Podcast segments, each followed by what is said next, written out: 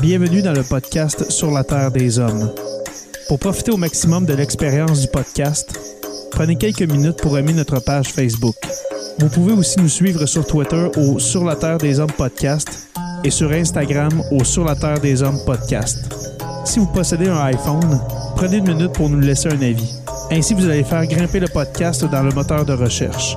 Finalement, si vous voulez encourager Sur la Terre des Hommes et obtenir des épisodes exclusifs, vous pouvez contribuer monétairement sur la plateforme patreon.com. P-A-T-R-E-O-N.com. Recherchez sur la Terre des Hommes et pour seulement 2 par mois, vous y aurez droit. Le podcast peut désormais débuter. Bienvenue sur la Terre des Hommes.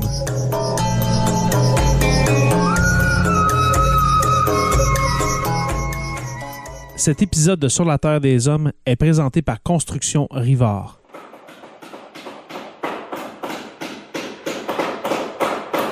La rénovation et la construction, ça passe par la science du bâtiment et de vraies maisons éco-énergétiques.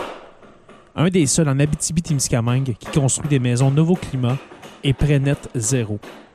De la fondation à la finition d'escalier, ils font tout. Construction avec un S rivard.com ou contactez-les au 819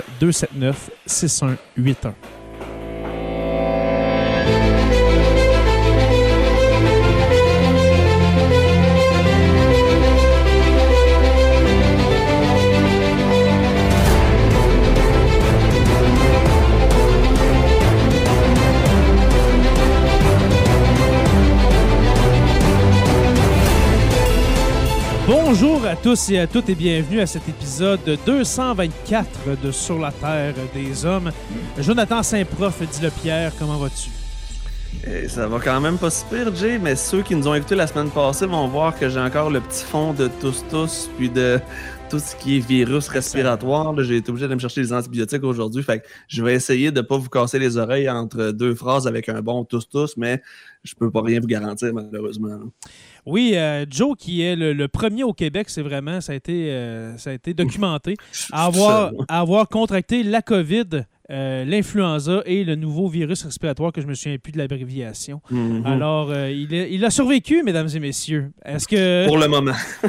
as-tu réussi à aller travailler un petit peu ou euh, Oui, oui, j'ai recommencé à travailler la semaine passée, mais une chance que j'ai un stagiaire qui fait un cours de temps en temps pour me redonner un peu de, un peu de souffle parce que c'est vraiment ça. Là, je perds le souffle quand je fais des phrases. Fait qu'il manque des mots. Tu sais, c'est plate quand t'enseignes puis que la fin de ta phrase, elle ne jamais. Ouais. Fait que disons que c'est pas super pratique. Super. En tout cas, je suis heureux de, de- de te revoir un peu plus en forme, mon cher euh, Joe Saint-Prof. Euh, euh, professeur Roussel, comment allez-vous? Mm, Ça va très bien. Merci. Bonsoir à vous trois et bonsoir à toutes celles et ceux qui, euh, qui nous écoutent. Moi, de mon côté, comme je le disais, pour ceux qui nous ont écoutés la semaine passée, ça commence à sentir la fin de session. En fait, ça Oui. sent encore un peu plus cette semaine que la semaine passée, mais ça sent en moins, moins que la semaine prochaine, qui est le dernier cours Avant le temps des fêtes, et que la pile de correction va s'inviter sur mon bureau. Oui, alors, entre C'est deux... une façon euh, de parler parce qu'elle va être dans mon ordinateur. mais... Entre deux, entre deux assietés de, de dinde et d'ataka, tu vas faire quelques, quelques corrections, mon cher. Je n'ai pas le choix. J'ai pas le choix.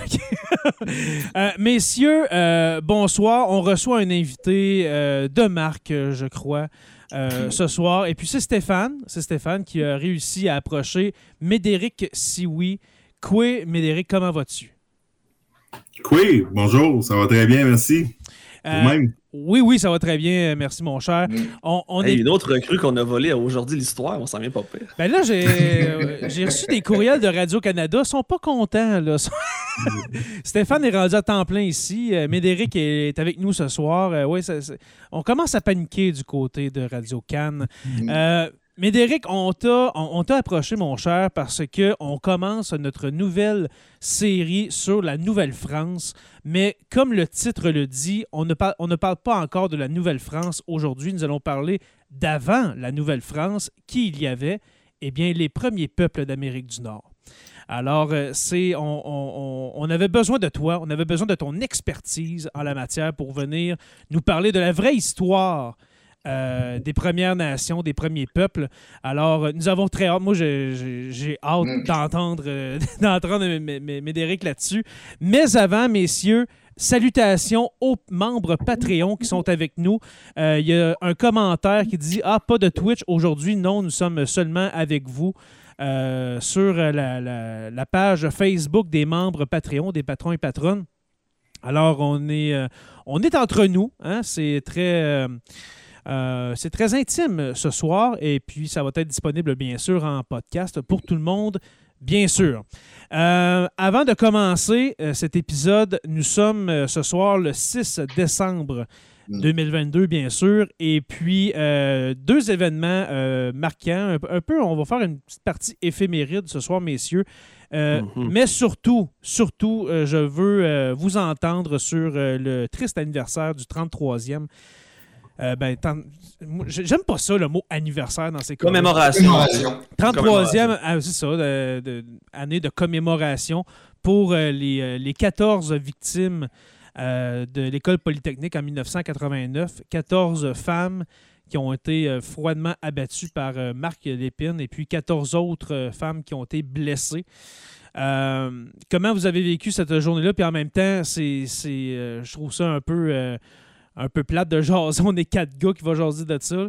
Euh, mais, Mais justement, Jay, j'ai été contacté par TVA aujourd'hui Ouais. pour aller en parler à LCN. J'ai fait, j'ai pas d'affaire à aller Ben, parler de ouais, ça à LCN. ouais. J'ai refusé leur demande. Je trouvais pas que c'était Hmm. pertinent. Pourquoi mon avis aujourd'hui aurait eu de l'importance? Fait que justement, tu sais, oui, on est quatre gars, on est, euh, on fait partie des privilégiés encore dans notre système, malheureusement. Mais je pense qu'il y a aussi besoin d'alliés parce que si on veut que les choses changent, il faut aussi que les gars changent. Donc, on fait partie de ceux qui sont peut-être les meilleurs pour inciter ou influencer les autres à avoir une meilleure perspective parce que la misogynie en 2022, on s'entend que c'est encore vraiment présent. Donc, on Ouais. en a encore beaucoup à faire, malheureusement. Exactement. Et puis, c'était, c'était nébuleux. hein. En 1989, on s'entend, je m'en souviens pas. là. Quand c'est arrivé, j'avais six mois, là, on s'entend. Vous devinez mon âge. Là. Euh, je suis né le 1er juillet 89, alors je ne m'en souviens pas. Mais c'était quand même nébuleux. hein. Quand, c'est, quand c'est arrivé, on, on, tu sais, on voulait pas croire au féminicide. Je sais même pas si le mot existait en 1989. Féminicide. Peut-être que Stéphane pourrait nous répondre sur ce. Mais euh, que- comment, euh, comment Stéphane, euh, comment ça a été euh, couvert, cet événement-là, ce triste événement de, de l'école polytechnique en 89?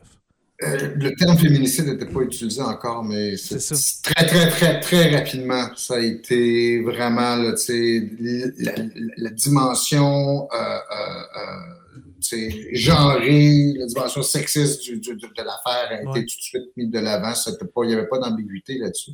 Moi, c'est probablement, je vous dirais, des événements historiques que j'ai vécus, là, des- avec, parce que ça, je m'en souviens très bien.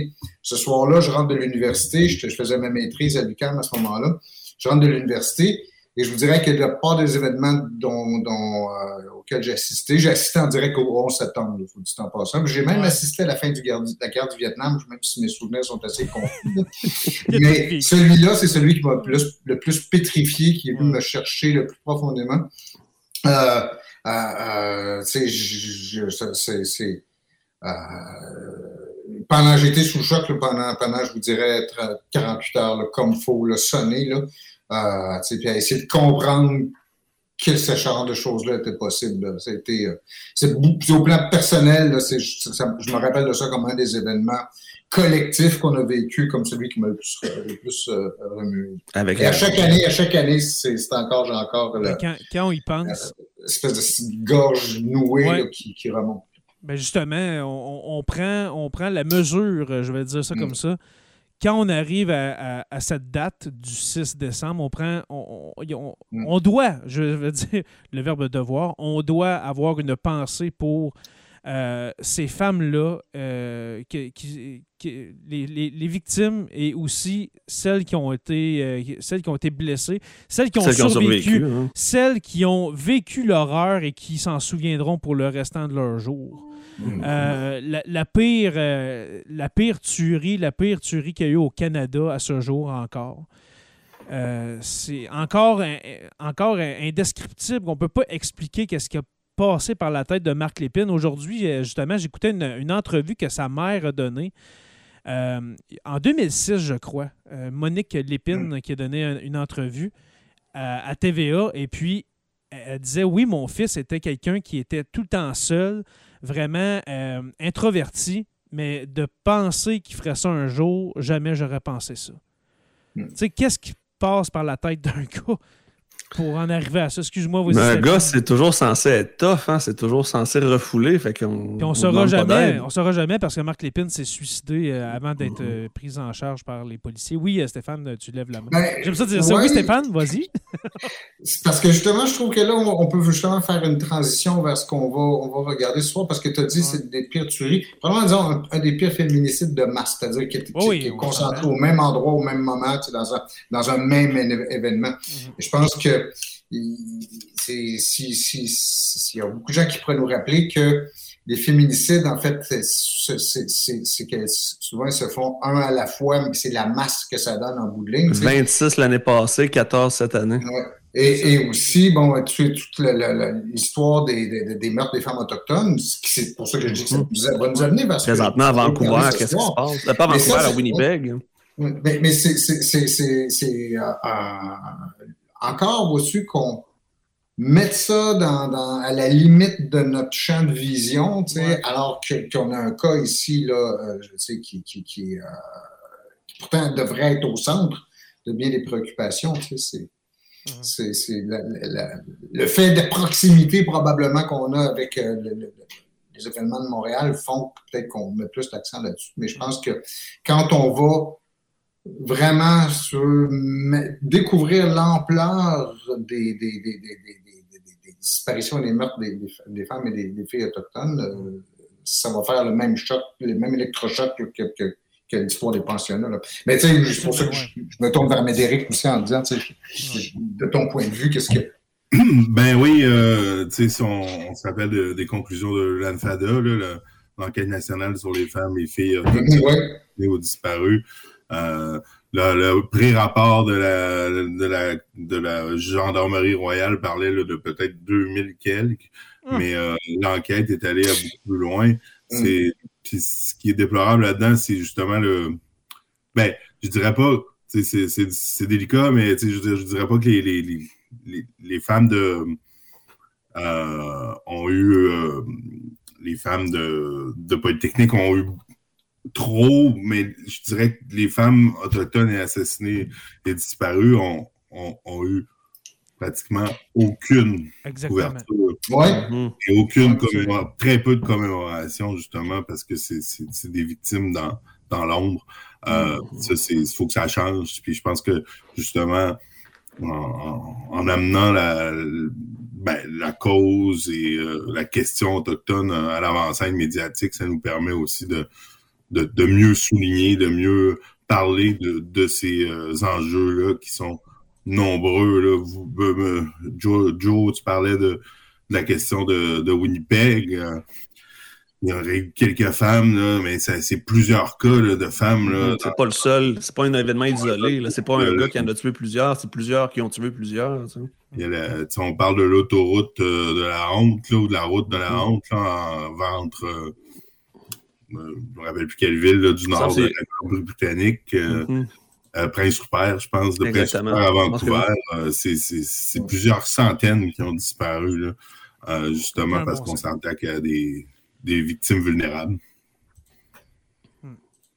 Et C'est- qu'on sait qu'on n'en parlera pas, justement. Ben, c'est justement, c'est justement, Médéric, c'est tellement pas documenté où les cris du cœur des communautés ont- n'ont pas été entendus de- à travers les années. Puis c'est- Puis c'est aujourd'hui qu'on prend la mesure de, de- de tout- de toutes ces femmes-là qui ont, qui ont disparu ou qui ont été assassinées. Ça n'a vraiment aucun bon sens. En espérant, en espérant que euh, le changement s'opère euh, rapidement puis qu'on euh, qu'on en- qu'on qu'on finisse justement par, euh, par euh, régler ce. Qu'on fasse la lumière là-dessus. Qu'on fasse la lumière, hein. exactement, qu'on fasse la lumière. Euh, D'ailleurs, juste pour peut-être terminer là-dessus, euh, dans le rapport de l'ENFADA, euh, on a, les, les- les commissaires ont appelé ça des appels à la justice ouais, au lieu des appels à l'action. C'était comme une des, des premières. là. absolument. Donc, euh, pour qu'il y ait justice pour euh, ces femmes-là. Donc, je pense que c'est important si jamais il y en a qui veulent aller consulter les, les recommandations, les appels à la justice. Absolument. Euh, ensuite, ben, justement, c'était le, le- le- premier sujet. On en parle On en parle depuis, euh, depuis hier. Puis là, je ne veux pas revenir sur la controverse qu'il y a eu hier. là. C'est vraiment pas intéressant. Puis je n'embarque pas là-dedans. là. Ça vaut même pas la peine. Ben, c'est justement. euh, c'est justement. Euh, alors, au nom de, de, nous, de nous quatre, hein, n'est-ce pas, messieurs, de- au nom de Sur la Terre des Hommes, eh bien, si on a des auditrices, des auditeurs aussi, qui sont des, des membres des familles de, de ces femmes-là qui ont été soit victimes, une victime euh, ou euh, une personne blessée, eh bien, euh, nos pensées sont avec vous. Et puis, elles ont- elles l'ont été euh, euh, toute la journée. Et puis, euh, pe- pensons-y, pas juste à quand le, le 6, le 6 décembre arrive, mais pensons-y tout le temps, mesdames et messieurs, s'il vous plaît. Et éduquons nos enfants pour pas que ça se reproduise. Exactement, exactement. La solution, eh bien, ça passe euh, beaucoup par l'éducation. Le deuxième éphéméride, on y va rapidement. Et puis, Joe, Ouais, c'est. je peux te faire un petit résumé Oui, vas-y, c'est parce toi, que c'est toi qui as fait un événement qui passe dans l'ombre et qui a l'air d'être complètement oublié de l'histoire du Québec, probablement parce Canada, que c'est en même temps que les événements de Polytechnique, donc c'est normal. Mais le 6 décembre 1917, il y a eu la plus grosse explosion non nucléaire de l'histoire de l'humanité, la destruction de la ville de Halifax en Nouvelle-Écosse. C'est quand même une explosion de 10 kilotonnes, c'est 5 kilotonnes de moins que Hiroshima. C'est la destruction totale, c'est vraiment la pire tragédie de l'histoire du Canada aussi. Et ça passe complètement inaperçu aujourd'hui. Personne n'en a parlé. Mm. J'ai pas entendu personne, personne en parler parce que justement. Avec raison, oui, mais c'est ça. Exactement, avec raison, mais ça montre que des fois, euh, peut-être que le Québec est une société distincte dans le sens où on oublie peut-être aussi certains penchants de l'histoire euh, canadienne, parce que je suis pas mal sûr que si c'était un événement qui s'était produit au Québec, on en aurait parlé probablement beaucoup plus que, que présentement. Ah, c'est sûr que si, Mm. admettons, Montréal euh, avait sauté, c'est quoi? C'est en 1907? c'est- 1917, c'est pendant la, de la Première Guerre Pendant- mondiale. C'est euh, un bateau de ouais. TNT puis un bateau de munitions qui sont entrés un dans l'autre dans le port de Halifax. Puis ça a tout rasé sur des dizaines de kilomètres à la ronde. Non, en fait, avec un, c'est le Mont Blanc, là, c'est- Oui, exactement. Il était, il était, il était bourré de. En fait, l'explosion de ce navire-là avait- contenait plus d'explosifs que le, le port de Beyrouth. Si vous regardez des vidéos de l'explosion du port de Beyrouth, Oui, il y a deux, trois ans. cette, cette explosion-là, qui, était absolument catastrophique, qui était moins puissante en termes de, de- de- de tonnage d'explosifs que celle d'Halifax. Et les maisons à Halifax étaient, euh, ben, sans doute bien à l'époque, c'était beaucoup des maisons de bois là, qui ont été soufflées carrément par le. On dit Ouais, que celle c'est- de, Beyrouth était. euh, celle de, de Halifax est cinq fois plus grosse que celle de Beyrouth environ là, en termes de, quantité d'explosifs. Puis Mm. c'est aussi la plus grosse catastrophe. On l'a appelé ça aussi le la plus grosse catastrophe des yeux de l'histoire parce qu'il y a tellement de gens qui se sont brûlés les yeux à regarder l'explosion qu'il y a eu aussi beaucoup de gens qui ont eu des conséquences à super long terme euh, de tout ça parce que les gens regardaient le bateau brûler puis personne comprenait que c'était quelque chose de dangereux. Fait que les gens ont regardé le bateau, ont regardé l'explosion, ils ont eu les rétines brûlées là, pour euh, le restant de leur vie. En fait, je peux juste amener une petite petite footnote là-dessus aussi, Ben parce oui, ben que oui, c'est quasiment aussi plus horrible encore, c'est que vu que ça s'est produit en décembre, les gens étaient dans leur maison. Ils regardaient ça à travers les fenêtres. Et c'est la- les éclats, c'est les éclats de vitres qui. Et, Oh. et ça, ça a tellement. Il y a eu tellement de gens, je pense qu'il y a eu 400 personnes qui ont été. euh, qui, ont, qui ont perdu un ou deux yeux, que ça a fait naître beaucoup. le- en fait, c'est à l'origine des sociétés pour non-voyants d'aujourd'hui, qui ont été Ah. créées à cette époque-là, justement pour euh, aider ces gens-là, puis aider aussi les soldats qui revenaient du front, qui avaient été gazés, par exemple. En fait, Mhm. l'ophtalmologie, c'est dramatique à dire, mais l'ophtalmologie a fait certains progrès avec tous ces, ces- ces- ces- ces cas qui ont dû être traités.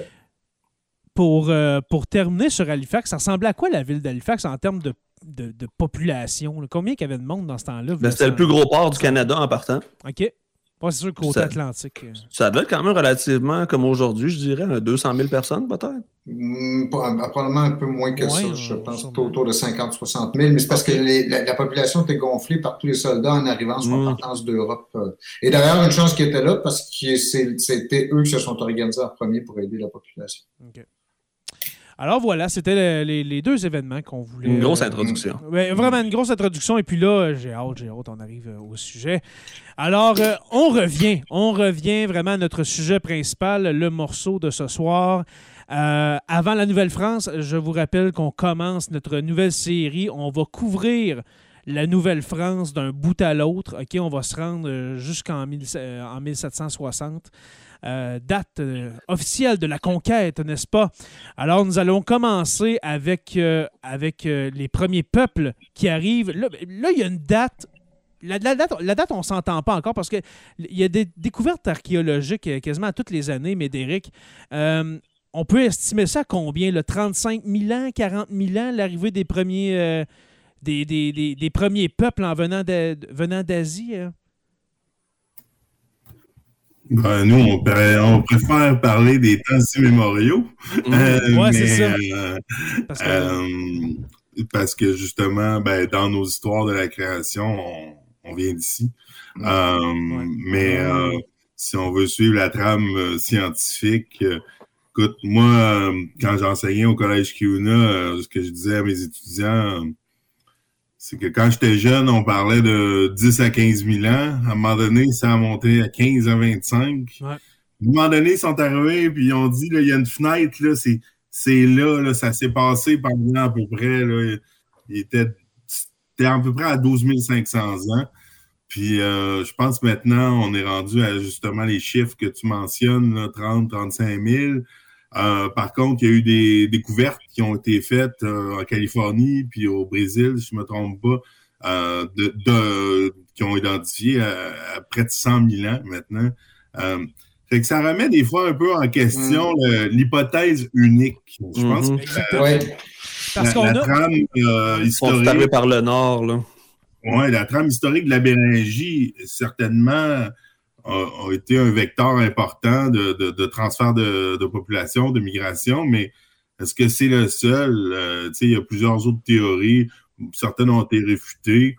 Euh, certaines sont plus farfelues, mais bref, tout ça pour dire que la science, ça évolue beaucoup, très rapidement ça nous amènera peut-être à l'autre point aussi, dans le sens que pendant longtemps, on a dit c'est c'est la vérité euh, absolue, c'est ça. Puis on a même on a même réussi à circonscrire, comme je le disais à une certaine époque, euh, le pont de la Béringie, là, sur un euh, il y avait une, période de 2000 ans à peu près qui disait que ça pouvait. Puis maintenant, pourtant, ça, ça a beaucoup évolué. puis on, les gens ont eu tendance à voir la mer aussi comme un obstacle, alors que c'est le contraire, c'est souvent plutôt un, un vecteur de communication puis de transport euh, plus, important que d'autres choses, même avec des moyens très rudimentaires. Je, me rappelle quand moi j'étais au secondaire, quand j'étais un ado, puis qu'on était arrivé en secondaire 4. Moi, je suis de l'époque où est-ce qu'on avait l'histoire du Québec-Canada en secondaire 4. Aujourd'hui, c'est 3 et 4. On disait 12 500 ans. Puis comme je disais tantôt, avec les découvertes archéologiques, on se rend compte que c'est bien plus loin que ça. Puis on a tout le temps l'image, puis là on va parler de ça justement. Tu sais, comment qu'on enseigne l'histoire des, euh, de l'arrivée des, Premières Nations en sol nord-américain. On a comme l'impression dans les livres d'histoire que c'est un groupe de chasseurs-cueilleurs qui sont arrivés. Ils, par hasard. Ils suivaient, par hasard, ils suivaient le gibier. Pareil comme c'était une gang genre de 42 gars et femmes qui sont arrivés là par accident. Ben dans le fond, là, c'était un territoire relié. On était. Il y a eu l'ère glaciaire, on est vers la. Je, dirais peut-être vers la fin, ça commence à fondre, puis là, on, on peut se rendre euh, à l'intérieur du, euh, continent. Mais on, dans le fond, une des réalités, sûrement, c'est que, regarde, c'était relié, il n'y avait pas de frontières, rien. Peut-être que quelqu'un, il y a 60 000 ans, est, était, euh, est arrivé ici. Puis comme tu as dit, oui, il y a la théorie de la Béringie, euh, mais aussi, euh, c'est pas impossible que des, euh, que, des, que des êtres humains se soient rendus ici par l'océan Pacifique à, bord de barques.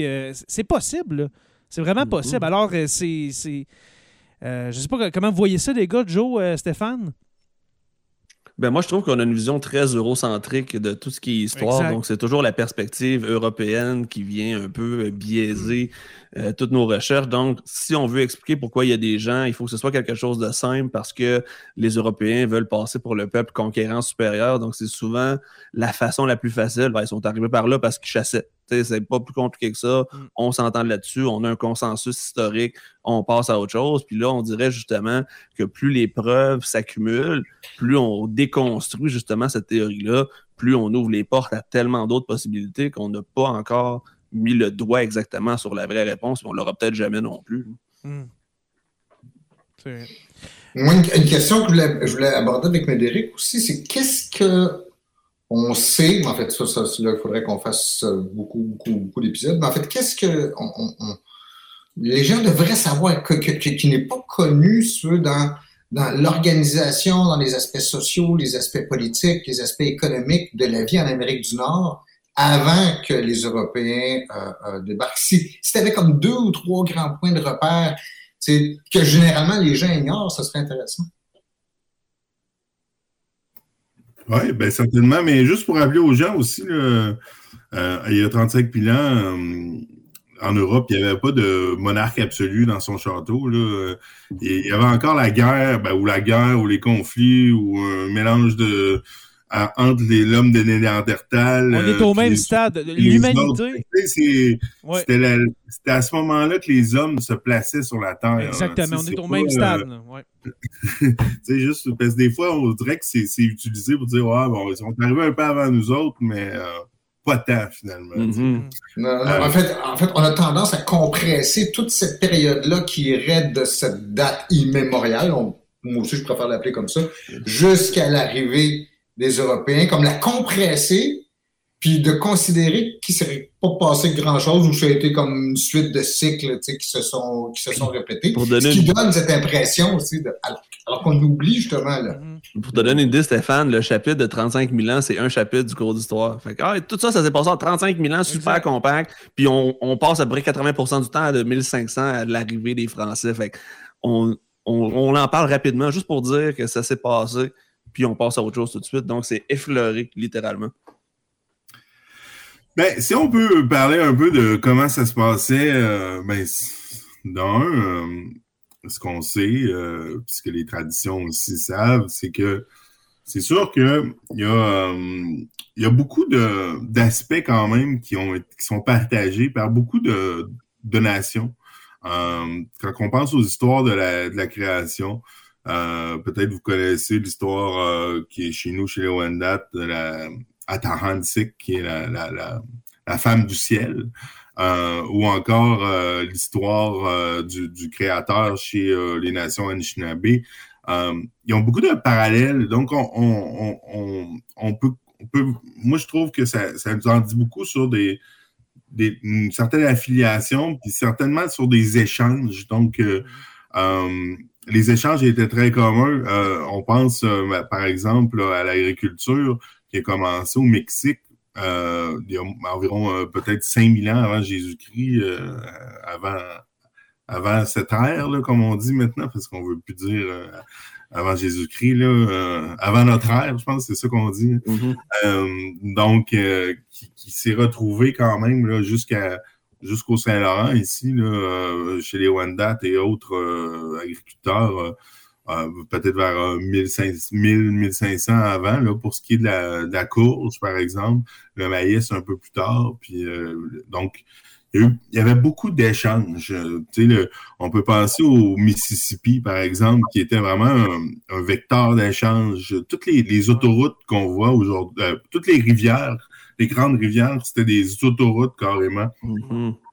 De la même façon, euh, on parle souvent de Montréal. Euh, c'était qui qui était à Montréal, puis tout ça. C'est un, débat très, très important euh, au Québec.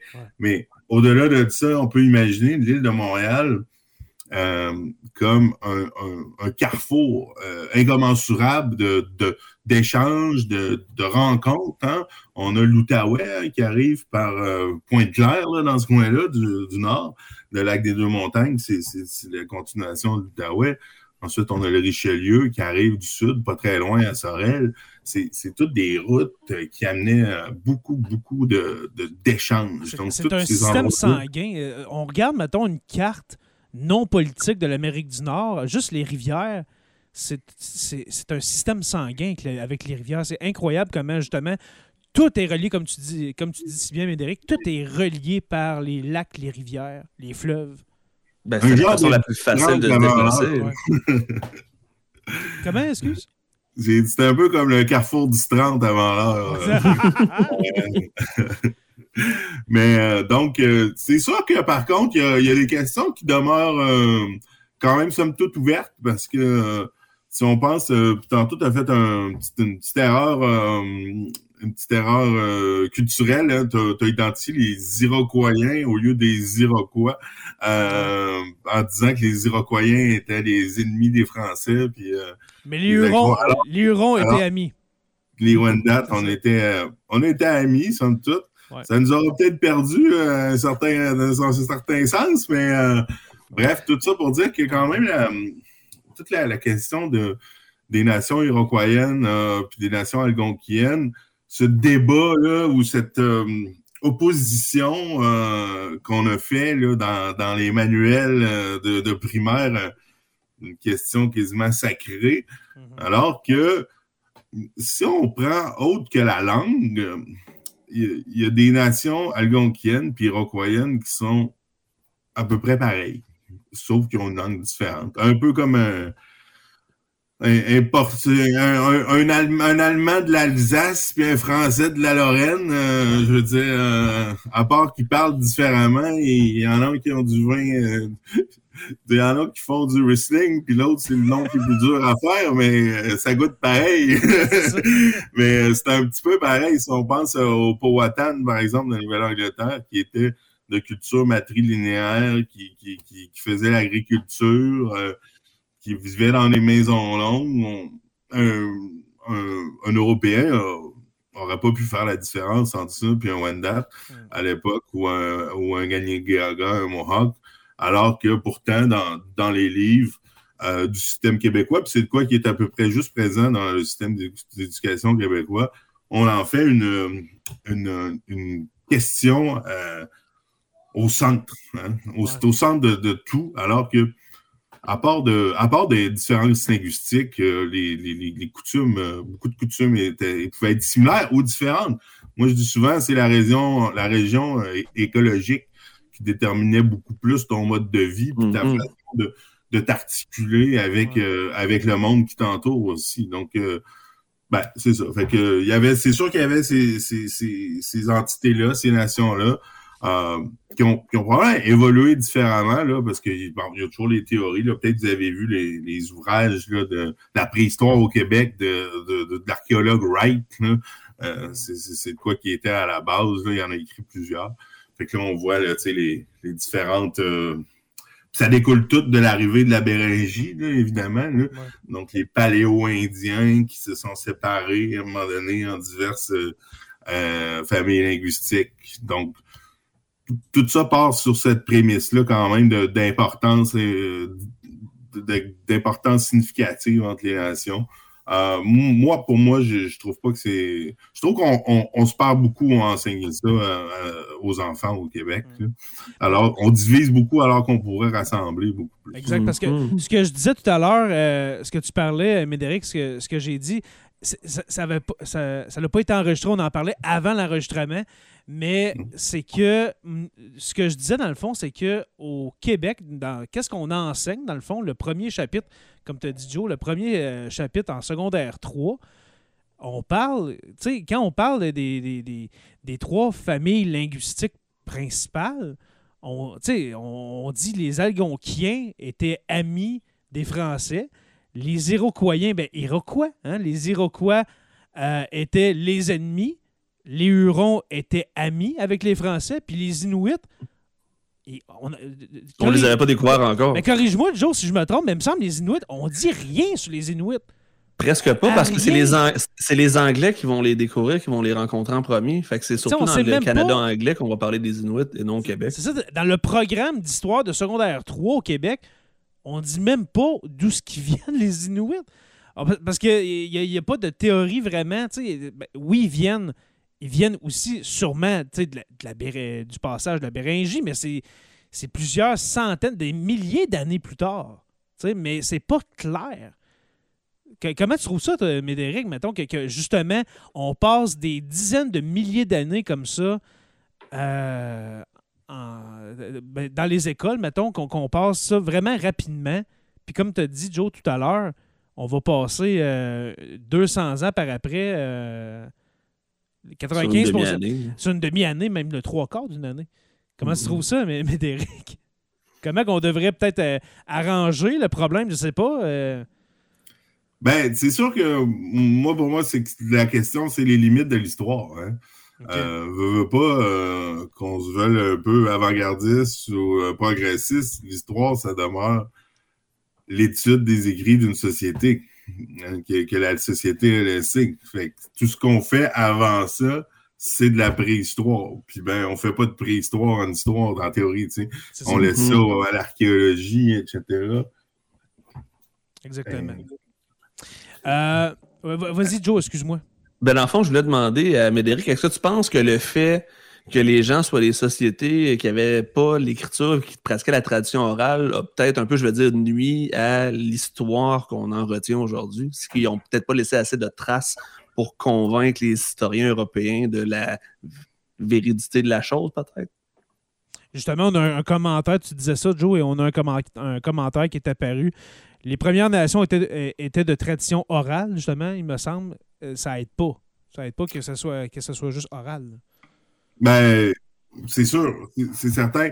Mais, c'est pour ça, puis pour continuer dans, la limite de l'histoire, c'est que, tu sais, pour présenter un peu le monde qui existait ici avant, il faudrait sortir de ce qu'on appelle l'histoire, puis parler justement de la vision du monde, des traditions, mm-hmm. euh, des, euh, des, interactions, euh, de, des traces qui ont été laissées. Puis, tu sais, oui, il y a l'écriture, mais il y a, des gravures qui ont été laissées mm. ici aussi. Il y avait d'autres systèmes de, marquage aussi. Mm-hmm. Donc, c'est, l'écriture classique n'était pas nécessairement représentée de façon importante, mais il y a beaucoup d'autres choses qui ont laissé des traces. Puis la tradition orale, euh, on, a tendance à prendre ça comme euh, c'est Joe, Joe, Joe Labranche qui comptait euh, l'histoire, mais c'était quelque chose qui, était vraiment. Il y avait des gardiens, des mm-hmm. gardiens sacrés de la tradition. Ces gens-là, ils, pouvaient, euh, puis les Jésuites l'ont noté, et ils pouvaient compter l'histoire de leur village, de leur clan, de leur nation sur 250, 300 ans d'une façon quand même assez euh, très structurée. OK, c'est des, des gens, puis même les Wampum servaient également à parler de l'histoire. Mm-hmm. Les gardiens des Wampum pouvaient répéter la même chose euh, systématiquement d'année en année à toutes les fois qu'ils venaient présenter le Wampum. Puis là, quand les gens adhéraient à cette vision de l'histoire ou, d'un événement, ben, on accrochait Wampum, puis ça voulait dire que personne contestait, par exemple, ce, ce Wampum-là. Peux-tu prendre juste 10 secondes pour nous dire qu'est-ce que c'est le wampum? Ça fait plusieurs fois, j'ai une idée de l'objet, mais, mais son Je m'en vais le faire apparaître à l'écran, Stéphane. Je viens d'en trouver un, fait je vais le mettre à l'écran pendant que Médéric l'explique. Mais comment ça marche? C'est surtout ça. Ça fait plusieurs fois que je tombe sur des trucs là-dessus, puis... Euh, ben, je suis pas le plus grand spécialiste des, des wampum. Euh, si vous voulez scorer vraiment fort, vous pourriez inviter euh, mon compatriote Jonathan Lainé, qui, qui, est quand même très qui est, ferré en, matière de wampum, qui est probablement une des personnes les plus. Euh, ben ici, c'est le wampum des Haudenosaunee, des cinq nations. Mm-hmm. Donc, on voit là, le, au centre, c'est l'arbre de la paix. Donc, euh, le pain blanc, hein, qui a même, été inclus dans les armoiries de, de Montréal sur le drapeau maintenant, le symbole autochtone. Donc, au centre, donc chez les, euh, chez les euh, Onondaga, euh, donc qui sont les gardiens de la paix. Ensuite, tu as le, petit, les Oneida d'un côté, vers l'est, mettons, et les Ganyengeaga, les gardiens de la porte de l'ouest, les connus sous le nom de Mohawk. Puis de l'autre côté, on a les Cayuga, puis les Sénéca, les gardiens de l'ouest. Mm. Ça représente la force de la nation ici. Puis, quand même, l'arbre de la paix est quand même significatif parce que euh, le, dans l'histoire. Puis ça, c'est super intéressant. Puis euh, justement, l'histoire, maintenant, on, pense que la naissance de la Confédération de Nosani, ou Iroquois, comme vous, le dites souvent, euh, remonte à probablement au début du, premier ben, du deuxième millénaire, au début des années 1000, mettons. Euh, donc, parce que, en tout cas, ils ont réussi à faire, des scientifiques ont réussi à recouper des, des éclipses, des choses comme ça. Il y a un super reportage qui, ah, est là-dessus. Mais c'est que eux, dans le fond, ils, ils, chicanaient beaucoup entre eux autres pour la guerre du deuil. Puis, euh, justement, à un moment donné, ils ont fait la paix, puis ils ont planté l'arbre de la paix. Puis les Onondaga, c'est les gardiens de la, de la Constitution qui garde la paix. Mais ça l'a fait qu'ils ont été beaucoup plus forts, puis qu'ils ont fait, ils ont fait des. Ils ont pu, ils ont pu justement prospérer sur d'autres plans. Euh, mais euh, dans le fond, les Wampum, puis la, naissance des Wampum est à la base de, cette nation-là, mais tout comme les Wendat aussi, il y a beaucoup de similitudes en fait. C'est des, euh, des coquillages, des, des genres d'huîtres. puis tu sais, quand tu ouvres l'intérieur, de temps en temps, tu en as des mauves. Hmm. Fait que là, c'était rare. Fait que les, les mauves, on les, on les ramassait, puis on les coupait, puis bon, en tout cas, bref, ça faisait un wampum. Mais le wampum, tu sais, comme celui-là, comme j'ai fait rapidement, le gardien de ce wampum-là aurait pu expliquer l'histoire de la naissance de la Confédération de l'Océanie de long en large, puis le faire pendant. Puis il l'aurait passé à quelqu'un qui, la génération suivante, l'aurait fait également. Puis c'était toujours comme une, une obligation de passer l'histoire. Fait que, tu sais, c'était pas c'était pas du, du oui-dire, comme on dirait en, en, mots juridiques. C'était vraiment un devoir de mémoire qui allait avec ces wampum-là, mais avec les gardiens du savoir aussi, mais s'il n'y avait pas de wampum dans la, dans la nation, par exemple. Fait que c'était, c'était pas n'importe quoi. Est-ce que. Vas-y, Stéphane. Euh, je m'excuse parce que le point que vous avez amené, c'est souvent, puis euh, effectivement, les commentaires dans le chat, puis ça recoupe aussi beaucoup de choses que j'ai lues. Euh, puis là, là, je fais appel à l'historien qui a aussi beaucoup travaillé en méthodologie.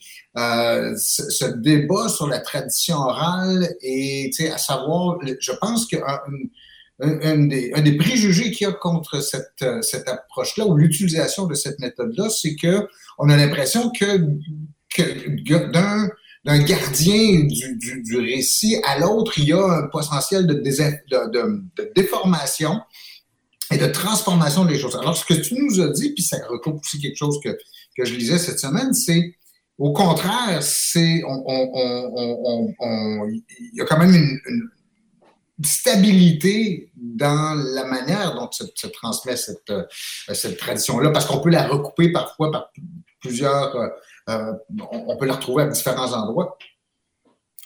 Ben, effectivement, puis généralement, les, recherches comme scientifiques qui ont réussi à recouper des, évidences euh, historiques euh, qui étaient rapportées par des, traditions, des histoires orales prédominantes. C'est sûr que il peut y avoir des. faut faire attention, des fois, il peut y avoir aussi des histoires familiales, puis des histoires orale de la nation. C'est sûr qu'aujourd'hui, euh, c'est pas peut-être la colonisation a eu son effet, euh, les pensionnats, les pères de la langue. Mm-hmm. Il, peut, y avoir certaines euh, distorsions qui peuvent être arrivées dans certains cas.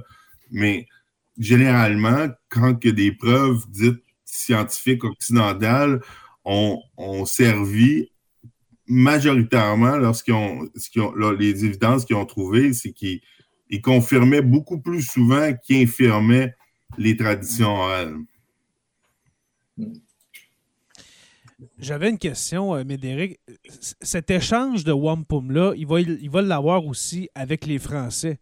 Hein? Euh, euh, est-ce que c'est est -ce vrai que les, les, Premières Nations échangeaient, donnaient un wampum avec les Français pour euh, solidifier pour euh, faire une, alliance avec, euh, avec les Français, que ce soit commercial ou militaire ou.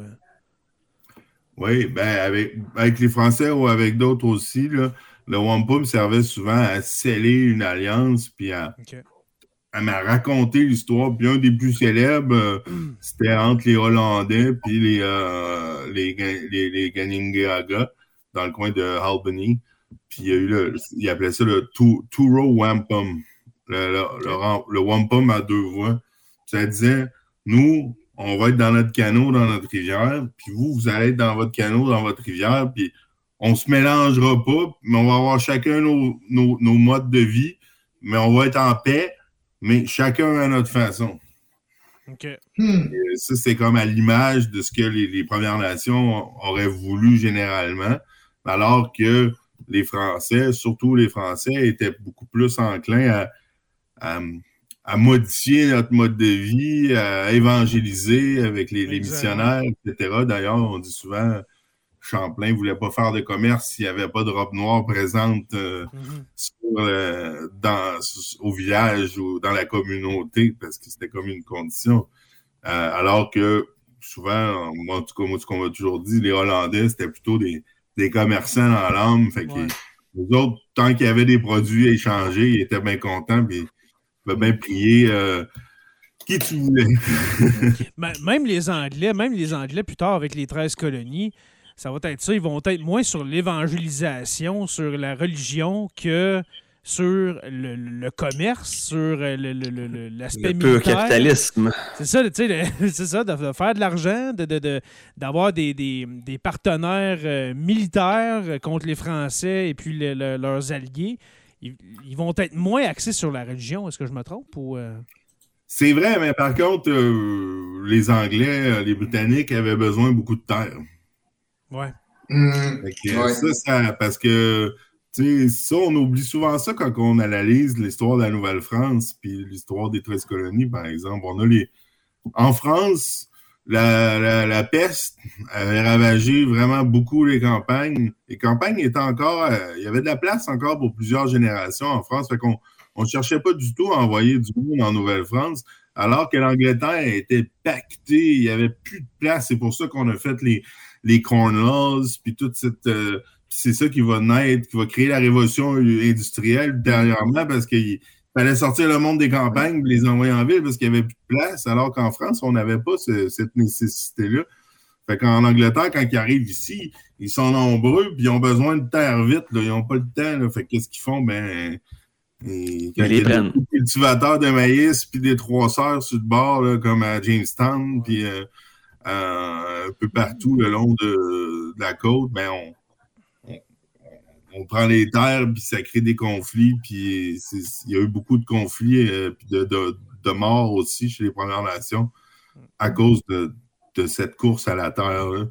Alors hmm. on n'aura pas ce, même, ce, même, ce même enjeu-là, mais c'est pas nécessairement parce qu'il était plus gentil ou plus méchant, c'est des intérêts qui étaient différents, je pense. Exact. Exactement. Euh, tantôt, tantôt, Médéric, on a parlé justement, parce que toi, tu, es un Huron-Wendat. Hein? Euh, moi, j'ai une question. Pourquoi que les, ben, Hurons-Wendat, on, on, va dire, font partie des Iroquois, hein?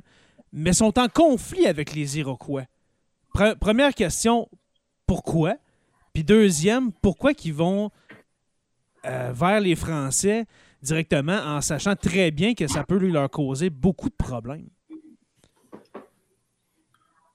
Euh, ben, premièrement, euh, faudrait utiliser quand même un, temps de verbe euh, au passé. Là. Présentement, on n'est pas en conflit avec les. Non, non, non je sais. Les, Mohawks ou les Haudenosaunee, on s'entend bien. J'ai plein d'amis euh, à Ganawagi, à Non, je comprends, mais justement, la, nature du conflit est euh, entre les Iroquois. Ben, entre les et les Iroquois. C'est que les, les, gens, ils comprennent pas à quel point. on est des, des nations sœurs, d'une certaine façon on, a la même légende de la création, la même histoire de la création, qui est euh, authentique, là, au Sky Woman, si vous préférez, la femme du ciel. On a la même euh, admiration pour euh, les trois sœurs, donc la, courge, le maïs, puis les fèves qui sont à la base de notre alimentation. On a, on a la même spiritualité, on a même, on a les mêmes rites culturels etc.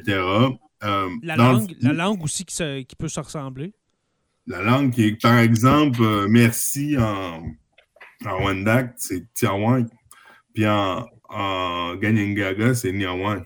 C'est, ben, peut-être vite de même, ça peut paraître différent, mais dans le parler, ça se ressemble beaucoup. Mm-hmm. Euh, donc, il y en a d'autres. On dit toutes les deux, quand, on dit, quand on dit bonjour à un ami, puis qu'on a hâte qu'on le respecte, qu'on a hâte de le voir à nouveau. On dit onin. Onin, ça veut dire à bientôt, mon ami. Ça veut pas, c'est pas comme salut, c'est plus fraternel. Euh, donc, c'est le même mot, mais des fois, il y a un, nous, on met un H, eux autres, mais, mais on s'entend, c'était pas écrit. Mm-hmm. C'est juste pour aider. Hein. Euh, donc, euh, quand on arrive, mettons, on pense dans les années 1500, nous aussi, les Wendat, c'est moins connu, mais on est une confédération de quatre nations Ouais. de la corde, de l'ours, du chevreuil et des marais. Euh, puis on a à peu près le même système euh, de, de, de chef. Puis même dans la, dans la légende Odonosani, c'est un Wendat euh, euh, qui s'appelait euh, Deganawida, euh, qui serait venu, euh, qui aurait parlé avec Iawata, qui, est- comme la figure mythique de la Confédération euh, Odonosani, qui serait venu expliquer comment créer la, Confédération, comment apaiser les tensions. Que dans le fond, une fois qu'ils ont apaisé les tensions euh, dans leur nation, puis nous, ben, la façon que nos cultures étaient faites, euh, on, avait quand, on avait besoin de. On a toujours. Ben, les Français ont les Anglais. Hein? Nous, on avait les. euh, nous, on avait les Haudenosaunee, puis les Haudenosaunee avaient nous autres. tu sais. C'est- c'est la nature humaine qui est comme ça. On a toujours Mhm. besoin d'un- rival. là. On euh, sur la terre des hommes, là, on, on a toujours besoin de quelqu'un pour, pour se prouver puis se valoriser. Mais tu sais, c'était des, des guerres qui étaient, somme toute. euh, Oui, Stéphane? Non, je m'excuse, c'est pour, pour que Jay, après, mais je te laisse continuer sur ce point-là. Mais fait que on avait la guerre du deuil qu'on appelait. Puis dans le fond, ben, pour, pour, pour combler le deuil qu'on avait, ben, on faisait des guerres, mais qui n'étaient pas très, très mortelles. Puis c'était pas l'objectif de prendre le territoire de l'autre. Puis il y avait une espèce d'équilibre qui existait, euh, qui, qui faisait qu'on. Des fois, il y avait des raids d'un côté puis de l'autre, mais souvent, on adoptait les gens qui, qui étaient euh, capturés quand on avait perdu des, des membres dans une autre guerre du deuil précédente, etc. Fait il y avait un équilibre. Là où ce que l'équilibre a, a disparu, c'est quand les, les maladies sont arrivées. Euh, nous, les Wendat, on avait une façon beaucoup plus dense de- d'occuper le territoire. Dans le fond, si on avait été là, à l'époque, là, on- c'était un des endroits où il y avait le plus de population au, ki- au kilomètre carré en Amérique, en, Amérique complètement. Le seul autre endroit qui aurait eu plus de personnes au kilomètre carré, c'est à Tenochtitlan, euh, chez, les, chez les Aztèques. Puis nous, dans le fond, les, c'était des ceintures de champs alentour de tous les villages des quatre nations Wendat. Fait que tout était au centre, puis les champs étaient à l'extérieur. Alors que les Ganingaga et les autres nations de Nosani avaient un village, un champ alentour. Un village, un champ. Un village, un champ. Fait que donc, quand les maladies européennes sont arrivées, la distanciation sociale euh, oblige. euh. Ouais. ou manquait, eh ben, nous, on a perdu à peu près 80 de, de notre population en l'espace de, de, de 15 ans. Puis je dirais que le, le- le premier 50-60 c'était- c'est dans la première épidémie euh, de, de, de, de 1634 puis qui a suivi. Puis après ça, 1643 qui a été dévastatrice. Jusqu'à 16 Fait qu'on est- On est passé de peut-être, euh, bon, ça dépend, là, mais dans 40-50 000 à moins de 10 000 en 15 ans. Euh, fait que ça, ça l'a beaucoup déstructuré. Hein. Imagine, nous, on- il n'y aurait peut-être même pas un de nous qui aurait survécu. là. on est quatre. Là. Fait que, euh, quand tu veux faire cet exercice-là dans votre classe, puis tu vas voir, tu vas- il reste pas grand monde dans la classe là, à la fin du Mhm. cours. C'est c'est pire que les pestes européennes. Les pestes européennes, c'était quoi? C'est un tiers ou deux tiers de la population? C'est En termes, À peu près termes de 60 version. euh, Ouais. C'est ça, c'est- c'est c'est pire. Mais fait. quand même plus de, de temps un peu, là, sur une centaine d'années, je pense. Mm. Je ne suis pas spécialiste des pestes, là, mais Bon, il y en a une, je pense que c'est celle de 1666 qui était. C'est ça, 1666, il me semble, qui était particulièrement horrible. Mais, mais encore là, on n'approchait pas de ces, ces ratios-là. là. Ouais. Et puis, Euh, si vous- Oui. Vas-y, excuse-moi, Jay. euh, je l'ai demandé, mais mis à part, mis à part justement les maladies qu'on s'entend que ce sont euh, surtout les, les Jésuites qui ont amené ça parmi les Hurons, comment étaient les relations avant ou même, même pendant ces, années-là où est-ce que la mort était sommée euh, euh, à cause des maladies infectieuses, mais les relations entre les Français, les premiers Français, dans le fond, parce que là, on, on parle même pas encore de, de, de grandes vagues de colonisation française. Le, premier, la première moitié du 17e siècle, il n'y a même pas, a même pas 300, 300 personnes en Nouvelle-France. Mais les relations étaient comment? Les relations commerciales, militaires, est-ce qu'on s'entend bien? euh, entre les Hurons et ben, les, Français? Il y, a, quand même une divergence entre ce qu'on représente dans les manuels scolaires, par exemple, évidemment. ou même dans l'historiographie. Moi, moi, ce que, moi, ce que j'en retiens, c'est quand même beaucoup de méfiance. Non, il y a beaucoup de méfiance, puis il y a beaucoup de compétition aussi. Hein. C'est sûr que c'est un atout d'être euh, allié avec les Français, puis les Français ont un atout aussi d'être euh, mm-hmm. alliés avec euh, les différentes nations. Mais c'est pour survivre rendu là aussi, pour survivre à l'hiver, pour être capable de se nourrir. Ben oui, mais ultimement, qu'est-ce qui mène le monde, même à cette époque-là, c'est le commerce. Exact. Puis nous, les Wendat, on, était les, plus grands commerçants. On faisait du commerce avec tout le monde, sauf avec les de Sony. Juste pour, tu sais, fait que, euh, euh, fait que le, commerce étant à la base, mais ça devient une chasse gardée aussi. Puis, ben, les Français, en même temps, ils, ils, peur un peu des Wendat parce que, justement, on était la nation qui, qui, était la plus organisée. Ben, selon des standards occidentaux. Mhm. Euh, on, était très organisé. Il y avait un chef qui pouvait parler pour plusieurs quand même parce que justement, on avait le, les, différentes strates. il y avait une hiérarchie dans le fond. Le, après la nation puis la confédération. Donc, on était capable d'organiser aussi des grandes expéditions commerciales. C'est pour ça, jusqu'en 1639 environ, plus de 50% de toutes les fourrures qui étaient amenées de Québec euh, venaient, de, de, chez nous. Mais nous, on les, on les récoltait pas directement, on les récoltait des autres nations aussi. Mais tu les intermédiaires, dans le fond. En grande partie. Fait qu'ils n'ont jamais voulu euh, vraiment nous euh, faire de commerce d'armes à feu avec nous à cette époque-là. C'était très, très limité. Il y a eu quelques-unes, alors que, par exemple, euh, les Haudenosaunee, les, les, les Gaga surtout. On sait qu'ils obtiennent environ 400 fusils à Fort Orange, qui est euh, Albanie, puis qui, c'est des Flintstone muskets. Donc, euh, l'historien militaire euh, de Stéphane connaît la, la, la puissance. Parce que l'arquebuse, ça faisait à peu près pas de... À part la première fois que tu tirais un coup, ça faisait du bruit, ça pouvait faire un peu peur, mais Dire, euh, on pourrait jouer euh, à roulette russe avec une arquebeuse, je serais même pas inquiète. Surtout si on a de la pénicilline aujourd'hui. Mais le Flintstone Mosquette, lui, par contre, il faisait une grande, grande différence. Puis les Hollandais en faisaient des, très bons. Parce que les Hollandais, dans le fond, comme tu disais tantôt, eux, ils voulaient faire du business, ils voulaient faire de l'argent. Tandis que les Français ils voulaient garder un certain contrôle sur les populations, je veux dire, conquise entre parenthèses parce que c'est pas le discours officiel, mais dans les faits, c'est un peu ça quand même. Je pense pas qu'on était conquis loin de là, à cette époque-là, comme vous avez Sous la sphère d'influence, c'est peut-être pas le bon mot, effectivement. Mais il y avait plutôt peur du renversement de l'influence aussi, parce que si la chicane pognait, il était toujours bien juste 40 euh, dans le tapis Baptiste à Québec. Là, ça, mm virer de bout pour bout, parce qu'ils n'ont vécu, euh, à un moment donné, euh, ils, ont eu peur. Là, quand les, les, frères Kirk, ça, on les ouais, en 1629, euh, il y a des Inuits qui avaient euh, qui étaient mécontents, qu'ils avaient guidés euh, dans, dans, le fleuve, sur le fleuve, parce qu'on ne pouvait pas naviguer sur le fleuve sans guide encore à cette époque-là.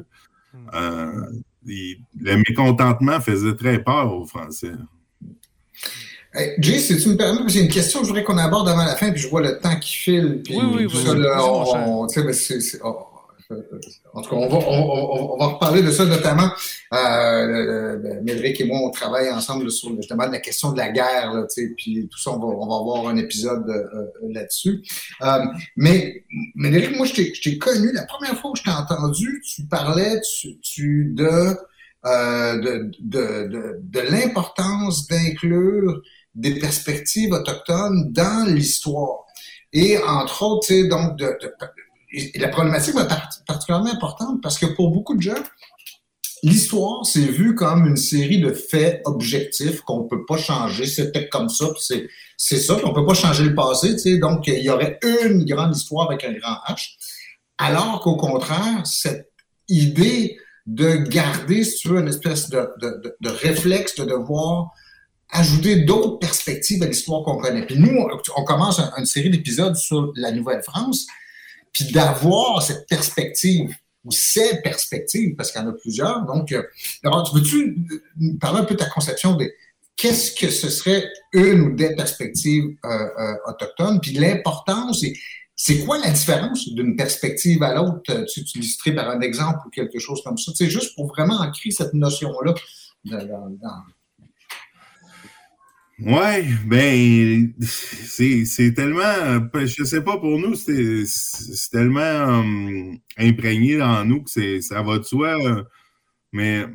Ben justement, c'est ça qui est le problème, c'est que ça ne l'est pas chez la grande majorité, de, ben, chez nous, nous trois, je dirais, mais peut-être aussi pour une grande partie de notre auditoire aussi. Ben, tu sais, c'est je dirais, mettons, je disais souvent pour illustrer, euh, parce que quand j'étais, euh, j'avais beaucoup de collègues euh, à l'Université d'Ottawa qui étaient irlandais d'origine. Je leur, disais souvent, j'imagine que chez vous, William Cromwell, il n'y a pas la, vous n'avez pas la même perspective de ce qu'il a fait quand il est venu envahir l'Irlande que euh, les, les, orangistes loyalistes euh, de l'Angleterre. Je pense que c'est facile de voir qu'il y a deux perspectives à cet événement historique-là, qui pourtant, en mm-hmm. théorie, est le même.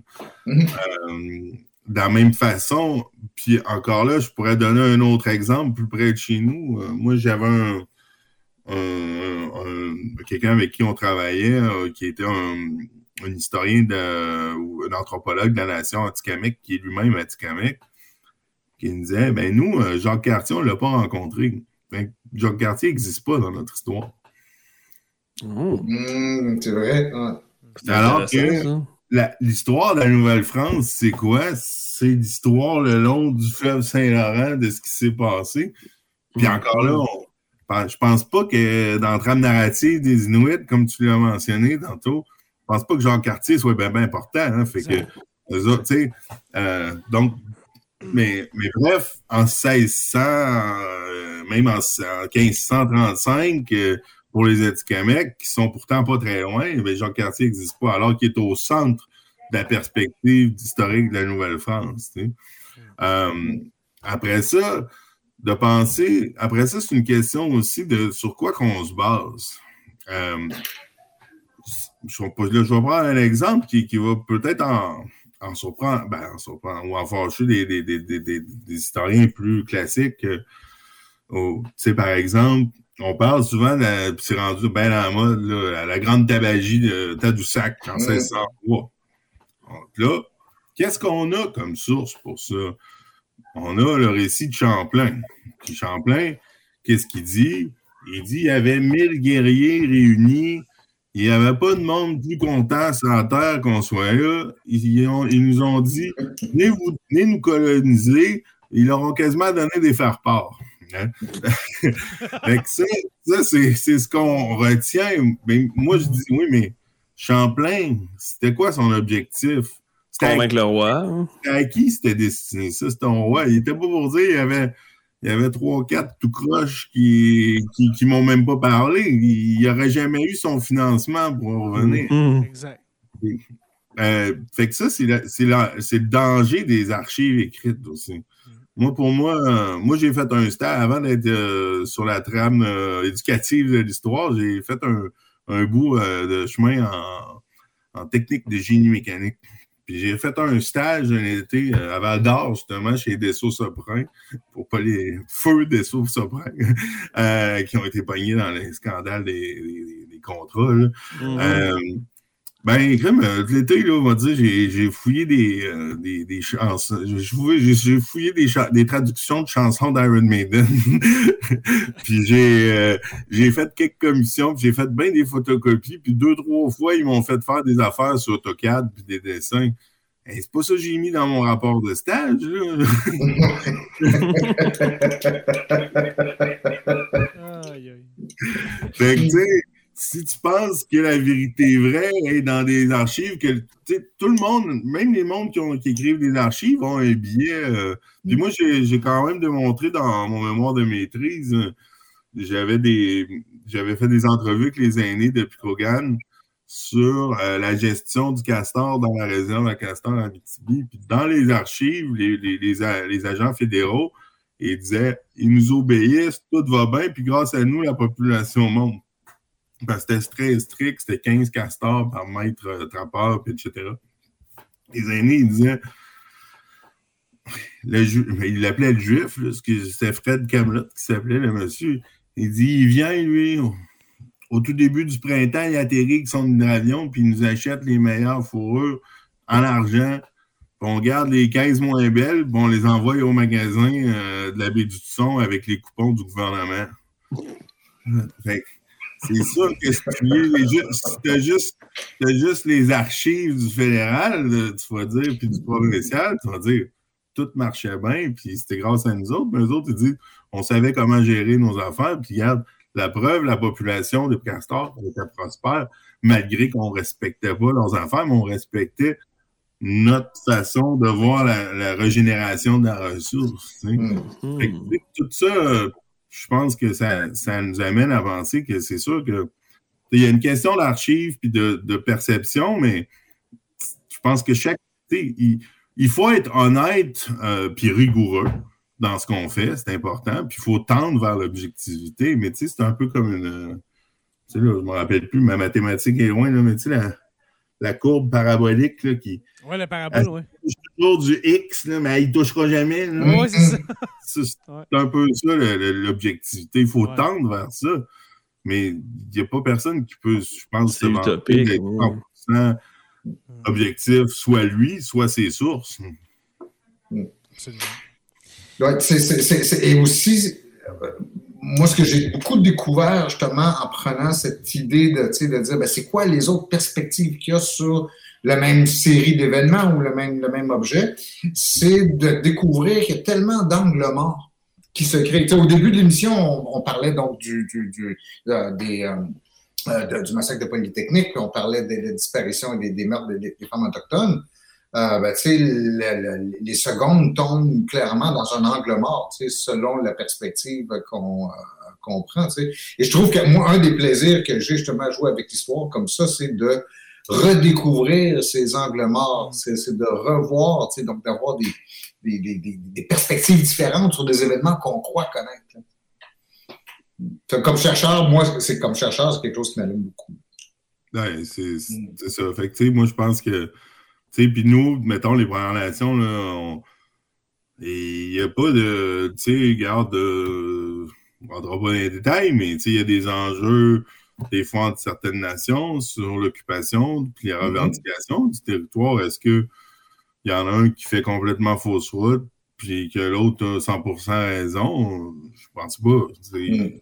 il y a deux perspectives qui, des fois, sont pas, euh, sont pas 100% pareils, mais ça veut pas dire qu'il y en a un qui est, qui est moins valable que l'autre. C'est ça l'enjeu avec la question de, des revendications territoriales et revendications particulières, c'est que c'est analysé par le cadre de- objectif de la justice et d'un tribunal, etc., avec des lunettes occidentales. Mhm. Au fait, c'est sûr que c'est à peu près impossible de concilier deux visions ensemble.